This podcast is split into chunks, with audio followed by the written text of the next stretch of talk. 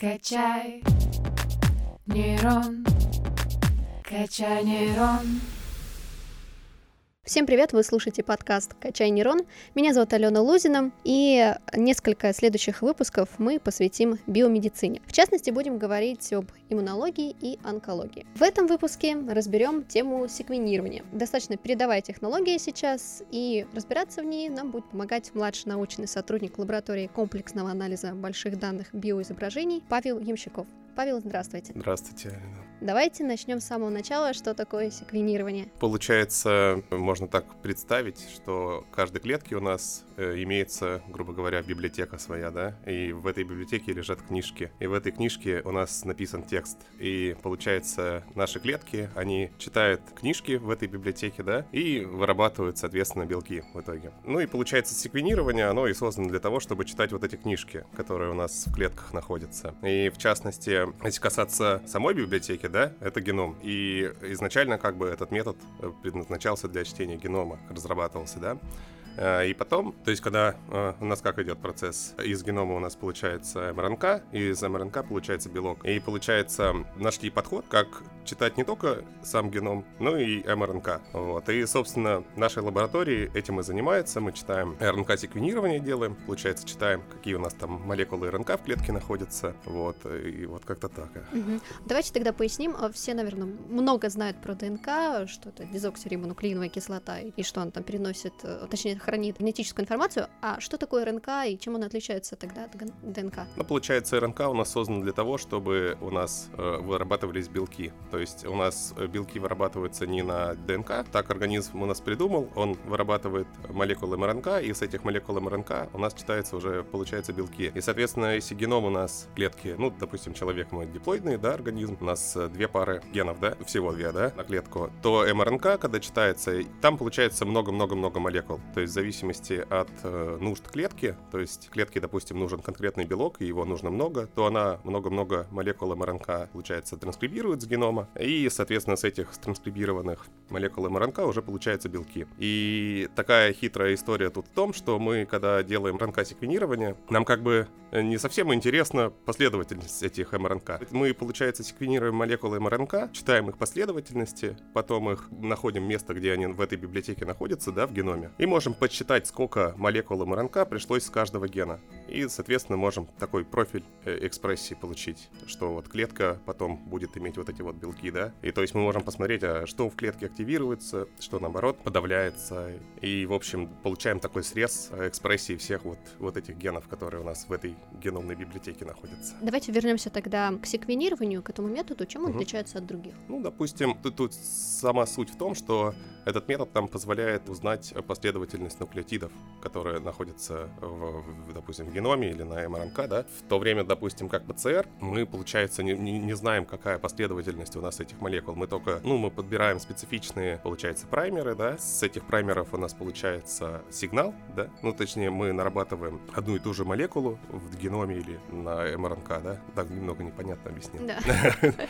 Получается, ПЦР у нас не, не дает возможности узнать последовательность последовательность и дает возможность посчитать экспрессию только конкретного участка. В то время как в секвенировании мы узнаем последовательности наших молекул и можем их почитать с многих-многих мест. То есть все, что мы имеем у нас в пробирке, да, после проб подготовки, да, соответствующей, мы можем посчитать все гены, которые имеет клетка. А, допустим, ПЦР, она дает возможность только один ген посчитать.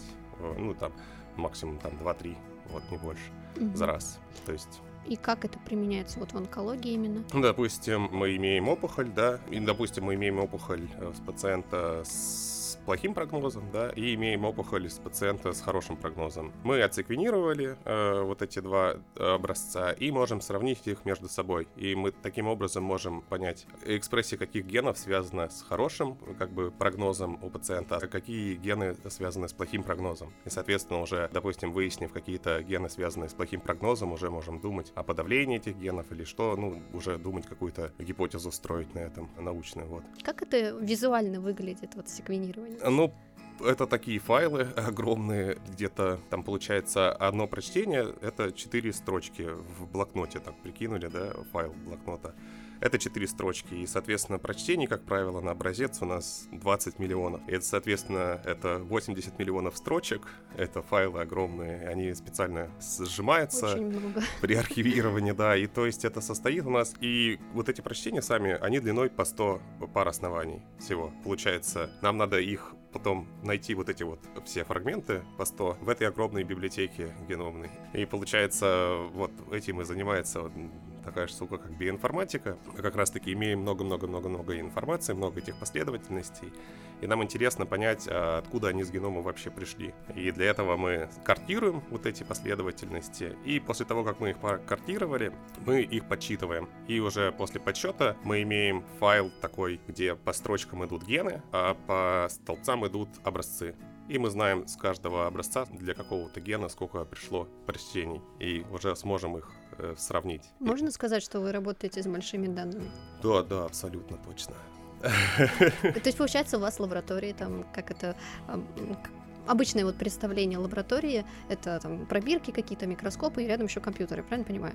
Там, получается, у нас стоит секвенатор сам, который все это делает. На самом деле небольшая такая коробочка, метр, на, ну не, даже не, не метр на метр, 60 сантиметров на 60. И рядом стоит сервер, который, соответственно, занимается обработкой там 128 гигабайт оперативной памяти, 40 потоков у нас в процессоре. Ну, то есть это позволяет уже работать с такими данными. То есть обычный компьютер, как лэптоп, да, ноутбук, уже не справится с такими объемами. Вот. Ну, если только это не игровой какой-нибудь ноутбук. Вот, вот так вот. Давайте поговорим поговорим о вашей лаборатории. Чем вы непосредственно занимаетесь в лаборатории и какая вообще цель, в принципе, ваших исследований? Ну, получается, я в лаборатории биоинформатикой занимаюсь, как раз-таки обработкой вот этих данных. Вообще, вот эти методы в биологии нынче, они все выдают огромные массивы данных, которые необходимо обрабатывать, и просто там каким-то маленьким приложением уже не обойдешься. Нужны вот как раз-таки вот эти вот вычислительные все мощности. И в нашей лаборатории конкретно работает с иммунитетом при онкологии, да, а конкретно с врожденным иммунитетом, и получается очень э, большой вклад, как бы э, считай, основной вклад в врожденном иммунитете определяют моноциты и, соответственно, макрофаги в тканях. Вот, и мы занимаемся изучением вот врожденного иммунитета, именно макрофагов, моноцитов при онкологии. Получается, у нас были данные секвенирования моноцитов больных э, раком и здоровых доноров, и получается, мы выявляли гены, которые повышаются в больных, которые понижается у больных тоже, да, и тоже вы выявили какие-то интересные закономерности, которые связывают э, моноциты, изменения этих моноцитов в, э, у онкологических больных, получается, вот. Кстати, про макрофаги, дорогие слушатели, вы, если что, можете послушать э, в другом нашем подкасте, который выходит вместе с этим, мы там подробно разбирали эту тему. Хорошо, вот вы сказали, что вы занимаетесь биоинформатикой. А что нужно знать, чтобы заниматься этим? Ну, это такая достаточно интересная область. Туда приходят из разных областей, на самом это деле. Вот с факультета IT все-таки или, или с биологического, Чаще, химического? кстати, приходят, да, математики, mm-hmm. вот кто, или из физики. Вот, я вообще с химфака. И получается, у нас магистрская программа на химфаке называется, там такое название тяжелое, трансляционные химические и биомедицинские технологии, как-то так, если не ошибся, вот.